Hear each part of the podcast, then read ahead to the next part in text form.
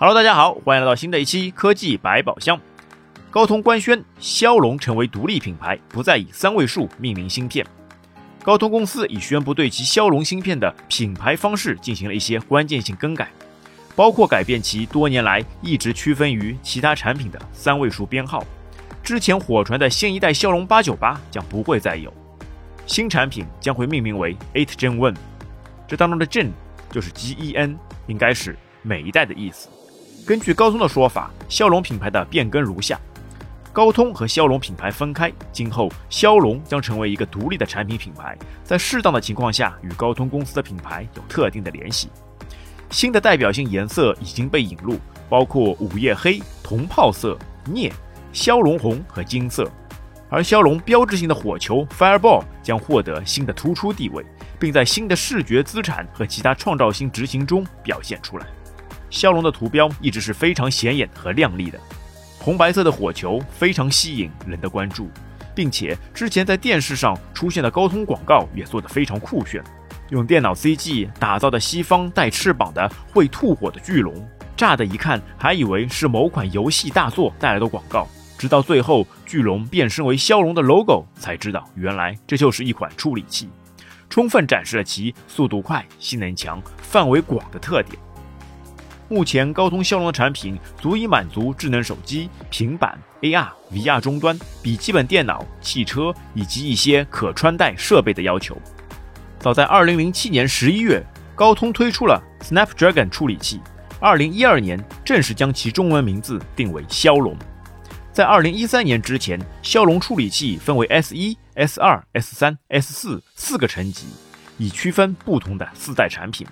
骁龙 S1 是骁龙最早一代的产品，单核 CPU 设计，当时还没有集成显卡，使用的是六十五纳米制造工艺，和现在最新的都用上四纳米的处理器来说，真的是相差太大。想想也就短短的十年，而在芯片上的制造工艺就发生了翻天覆地的变化。到 S4 时就已经升级到了二十八纳米，最高使用了四核 CPU，集成了 Adreno GPU 显卡和 DDR2 双通道内存了。而在2017年，高通宣布将骁龙处理器更名为骁龙移动平台，使其更符合兼具硬件、软件、服务等多种技术的集大成的形象，涵盖到高通的应用处理器、射频前端、快速充电、WiFi、音频、指纹识别等各领域的先进技术。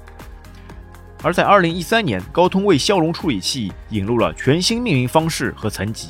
包括骁龙八零零、七零零、六零零、四零零和二零零系列处理器。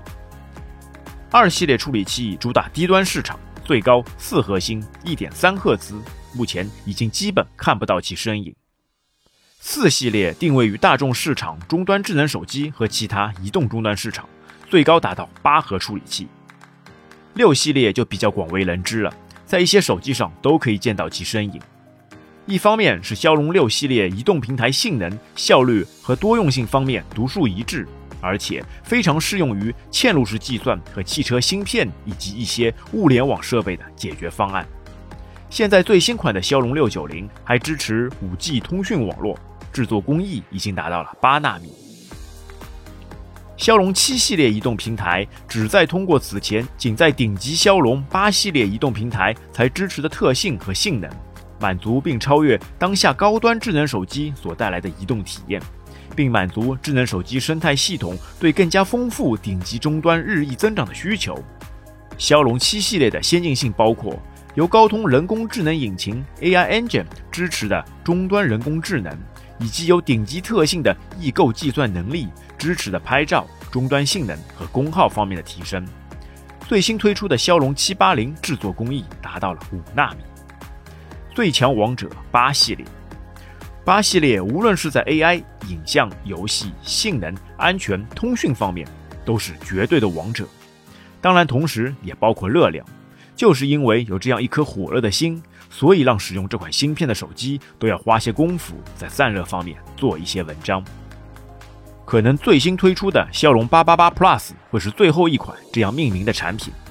而之前爆料的八九八就将会以。新的命名规则来命名，也就是 Eight Gen One。那不管新的芯片名字怎么样，网友们看中的还是性能。像在五 G 市场上，骁龙一直发展的不温不火，还总是被人诟病发热量太大，被网友戏称为“大火龙”。